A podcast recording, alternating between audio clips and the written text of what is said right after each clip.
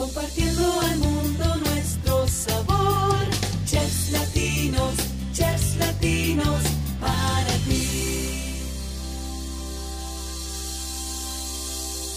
¿Qué onda, gentecita de Chefs Latinos el podcast? Una semana más con ustedes. Obviamente no nos íbamos a olvidar de crear estas historias que inspiran a hablar con los chefs latinos más reconocidos a nivel mundial y ahora me mandaron hasta Brasil. Vámonos a platicar con el chef Diego Veloso que está con nosotros el día de hoy y yo estoy sumamente interesado de saber cómo es que nos va a platicar todo esto porque obviamente pues es Brasil, Brasil, aquí nos vamos a dar a entender, entonces espero que nos tengas la paciencia suficiente y el amor también para poder escuchar esta historia que realmente sé que nos va a inspirar. Chef Diego, muy buen día, ¿cómo estás? Buen día a todos, muchas gracias por invitarme acá. Sí, eh, yo soy Diego Veloso desde Brasil, saludos. Eh, primeiramente, los peço desculpas por mi portuñol, sí. Eh, mi, mis maestros são de Argentina, eu resido em Brasil, então houve uma miscigenação de idiomas, uma, uma mescla, é, pero também uma miscigenação de cocinas, e isso é muito bueno. Sim. É, eu comecei, eu iniciei na cocina desde niño, há lá uns 10 anos, 11 anos. Sí, de, eu era um menino, um ninho gordito, eh, todos os gorditos sabem cocinar. e cocinando para amigos, para família, para meus padres, meu papá, minha mamá. E pero nunca imaginei que um dia fosse ser, ser profissional, né? Hasta que um dia eu cursei administração e inaugurei uma loja, uma um comércio de onde eu comercializava carnes eh, todos os acessórios para assados desde sal de parrilla, aventales, cutijos todo, todo para assado. E a las 6 tarde é, eh, yo empezaba el fuego en, en mi parrilla clientes escolhiam, elegiam o, o corte, seu ponto preferido e eu assava. Ok. Aí fui, fui, fui me aprimorando, mais técnicas, mais platos, é, antenado em platos de, de, de, Europa, platos de Argentina, e procurando.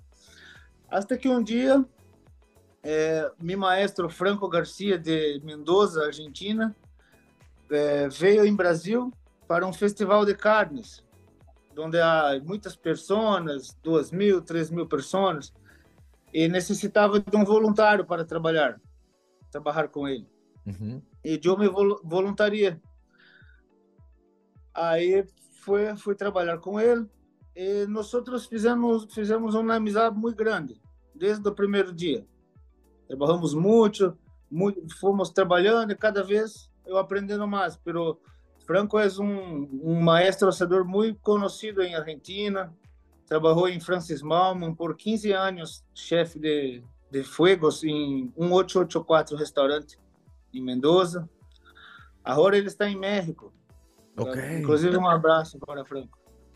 É, e foi, foi para vários lugares do, locais do Brasil, aprendendo com ele e a, trazendo para mi comércio técnicas novas, coisas novas. Ok. ¿Tú, ¿Tú saliste de Brasil para Argentina para estudiar o allá estaban estos maestros en Brasil? Sim, é, Franco veniste ao Brasil para Uhum. trabalhar Ok. e volvia, e volvia à Argentina. E c- toda a vez que ele vivia, via em Brasil, eu trabalhava com ele. Pero três vezes eu fui à Argentina por dez dias toda, cada vez para aprender lá. Ok. para, sim, em Cordilheira de Andes, conhecer seus amigos, tudo. Me, me familiarizei bastante com, com a Argentina, assim, meu segundo país do coração. Cuando fuiste, ¿cuántos años tenías? La primera vez. Fue, fue en 2017. 2017. Ya estaba, ya, ya eras un adulto, o sea, no, no estabas, no estabas teenager, no eras un adolescente. Sí, pero, pero mis raíces con Argentina, yo no, eh, cosas, cosas que no, no podemos explicar. Mis raíces con Argentina já são pelo meu nome. Eu nasci em 86. Ujú. Meu nome é Diego. Minha abuela que escolheu, elegeu meu nome, meu nome. Pero Maradona havia acabado de ganhar a Copa de 86. Por isso, cara. Ok, Foi ok. meio estranho as coisas. Ya, ok, ya entendí. Pero, por ejemplo, ¿no? Vamos a darnos, vamos a darnos un ejemplo.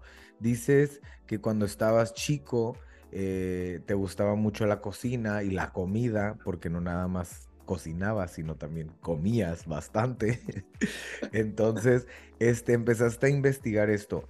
El primer choque cultural que tuviste de Brasil a Argentina, del portugués al español, que todo mundo piensa que se parecen mucho pero te costó trabajo como comunicarte y estar en este nuevo lugar donde pues no era Brasil, que no es tu país.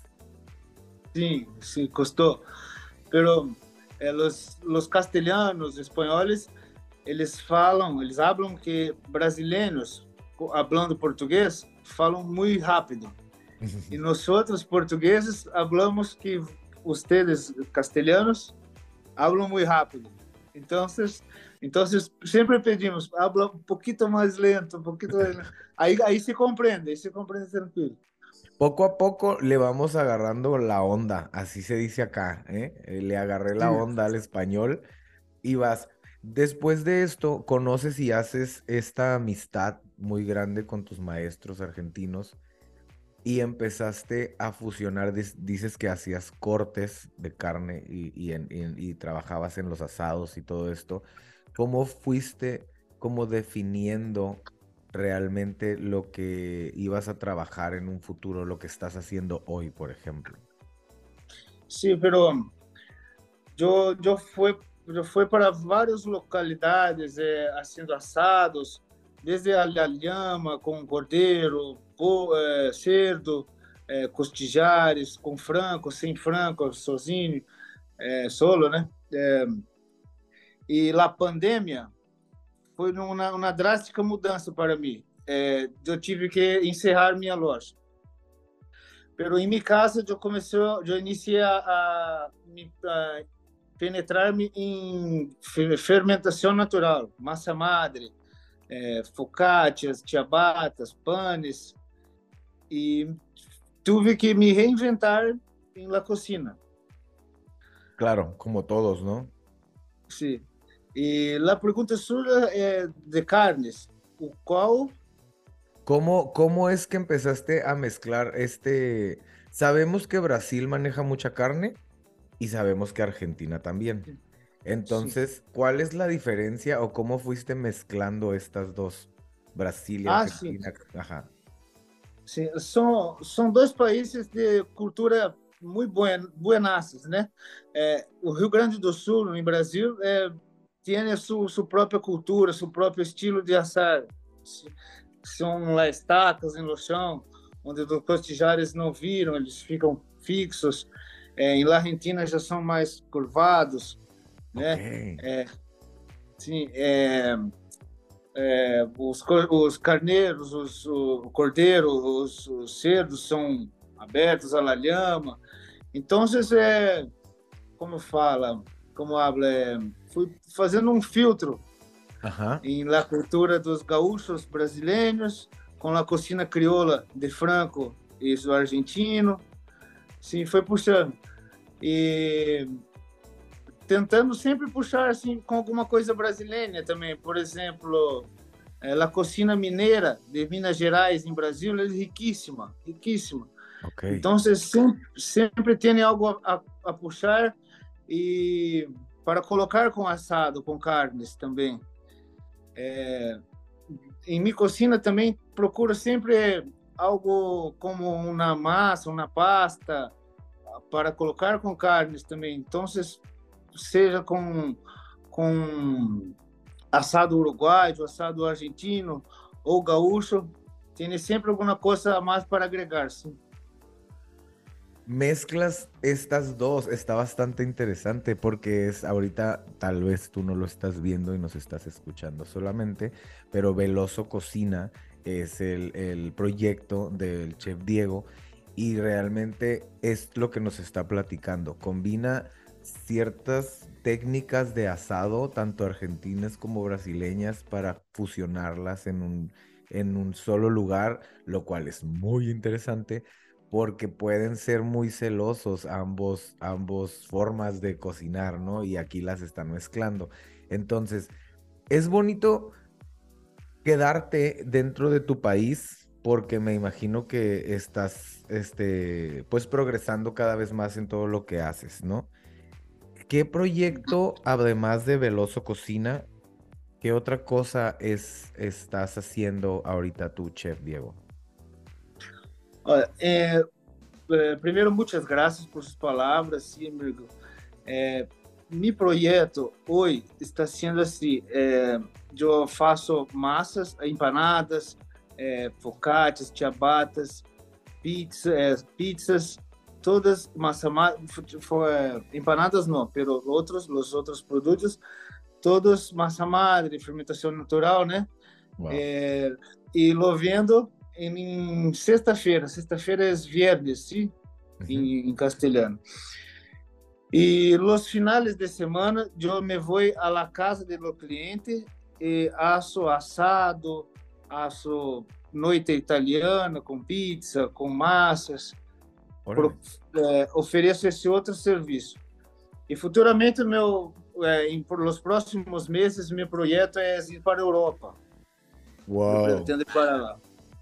Sim. Estudar mais, trabalhar mais lá. Aprender mais, cocinas diferentes. Veo que en tu Filipina, yo lo estoy viendo, señores, veo que en tu Filipina tienes la bandera de Brasil y la bandera de Estados Unidos. ¿Por qué es eso? Y tiene de Argentina. Oh, de los tres. Ok, ya la vi. Estados eh, Unidos, ¿qué, qué, qué, iba a decir un, un, dicho mexicano, pero ya no. Estados Unidos, ¿qué tiene que ver en tu, en tu cocina? Sí, ¿qué tiene que ver? Eh, porque essa, essa camisa era de, de um antigo trabalho que eu, que, que eu oferecia. Eu oferecia, não, onde um estabelecimento que eu trabalhava. Ok. Pero o símbolo é de mi, de mi de logomarca de, de mi trabalho de hoje. Eu só coloquei, coloquei acá. É, e lá a gente fazia bacon, é, panceta, é, todo defumado, peixes, pieces, né? Peixes, uh -huh. todo defumado, em lá pit smoker. Yeah, yeah, yeah. Uh -huh. Pero mi cargo não era esse, mi cargo era em la parrilla.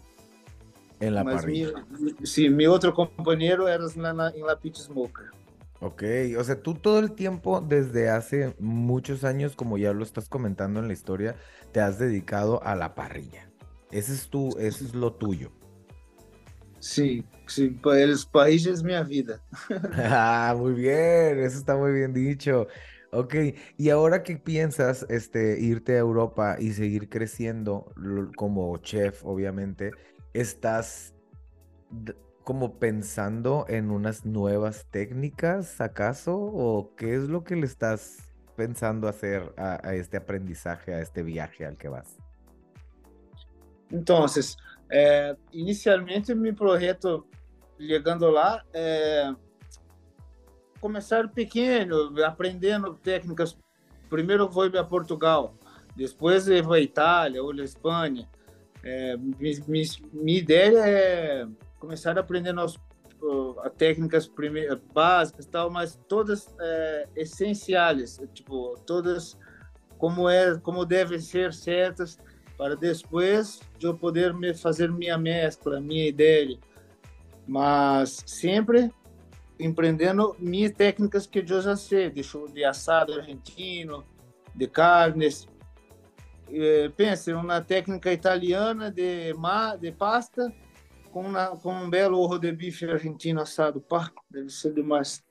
Oh, se oye bien loco, pero se oye muy bueno. Sí. Muy bien, va a ser muy interesante. Ahí, cuéntanos a nosotros, o sea, aquí creo que tenemos mucho público mexicano y, y cómo es realmente la cultura gastronómica, como qué es lo que más resalta.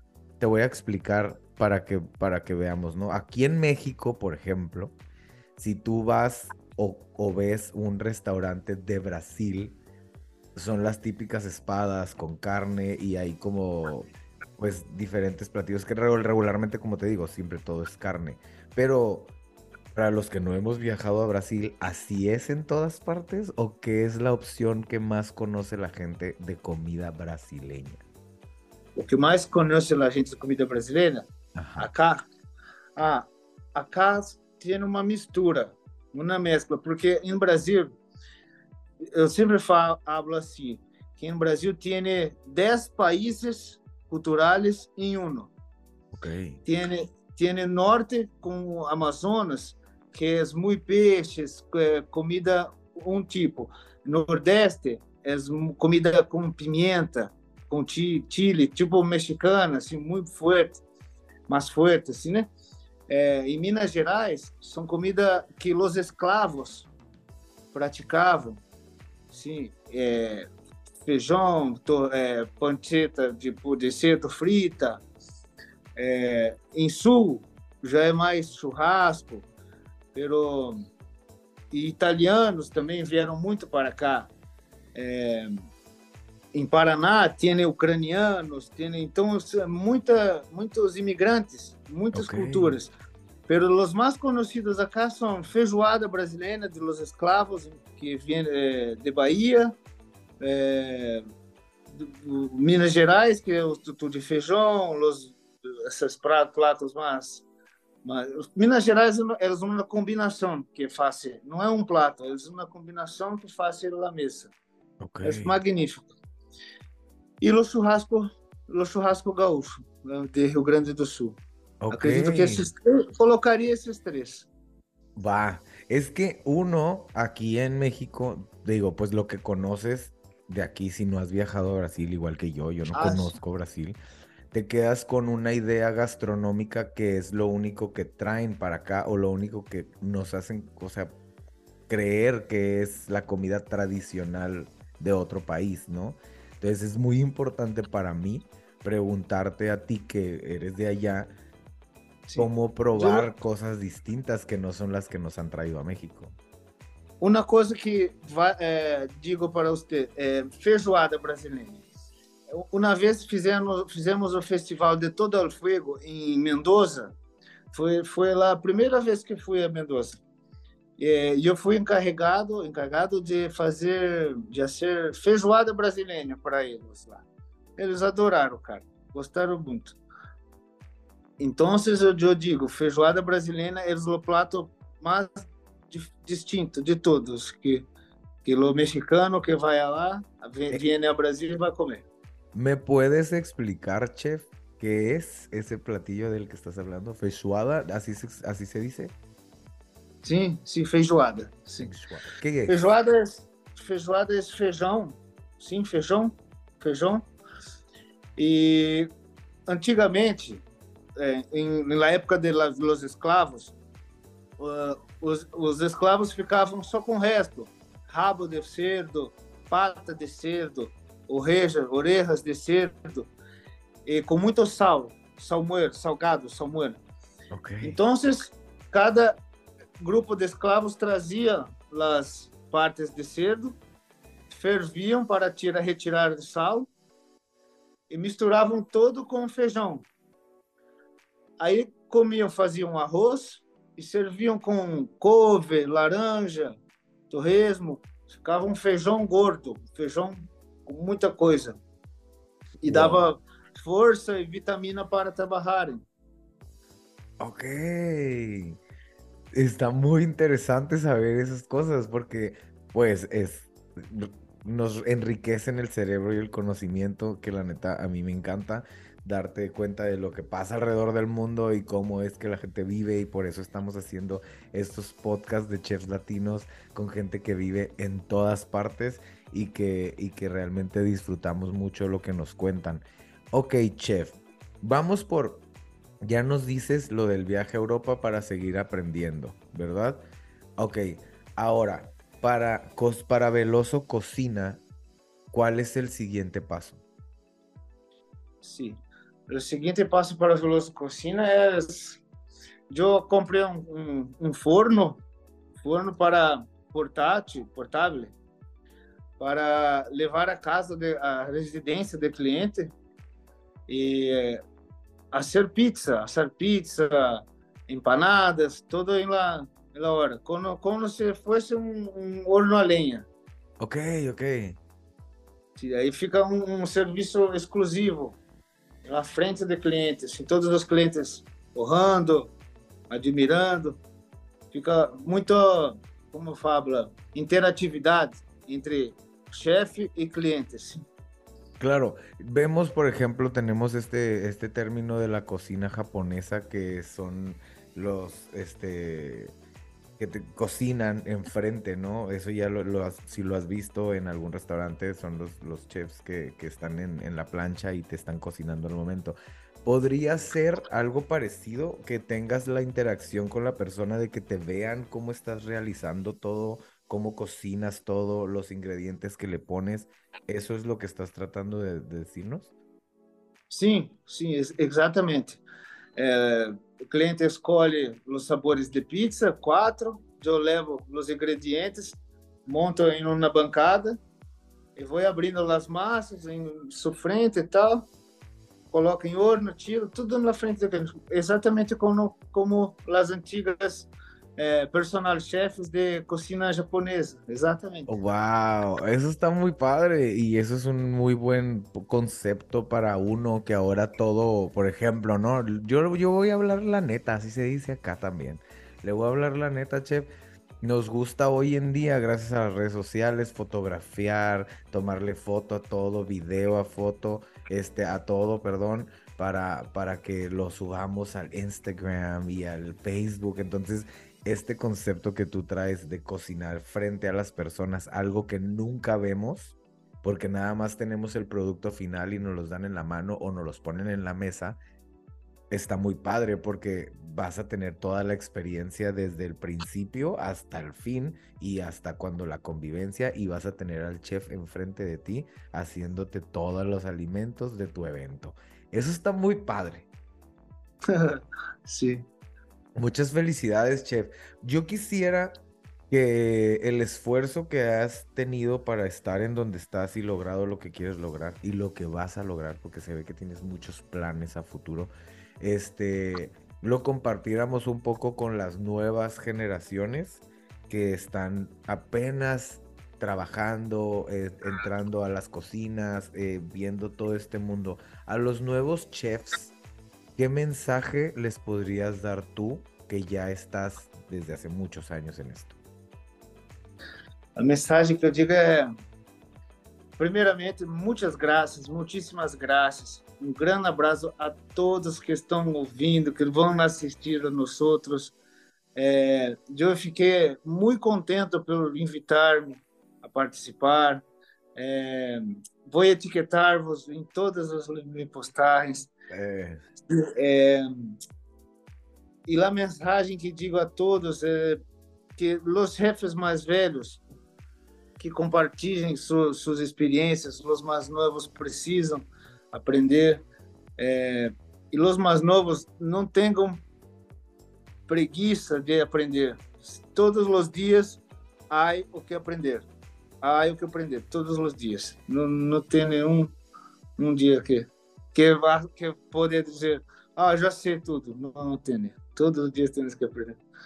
Qué buen mensaje, Chef, porque eso es muy correcto. No te quieras hacer el que lo sabe todo. Nunca vas a dejar de aprender, nunca. Así tengas 40, 50 años y 20 27 maestrías y hayas entrado un chorro de partes, la vida siempre te va a sorprender con algo nuevo y vas a aprender de nuevo.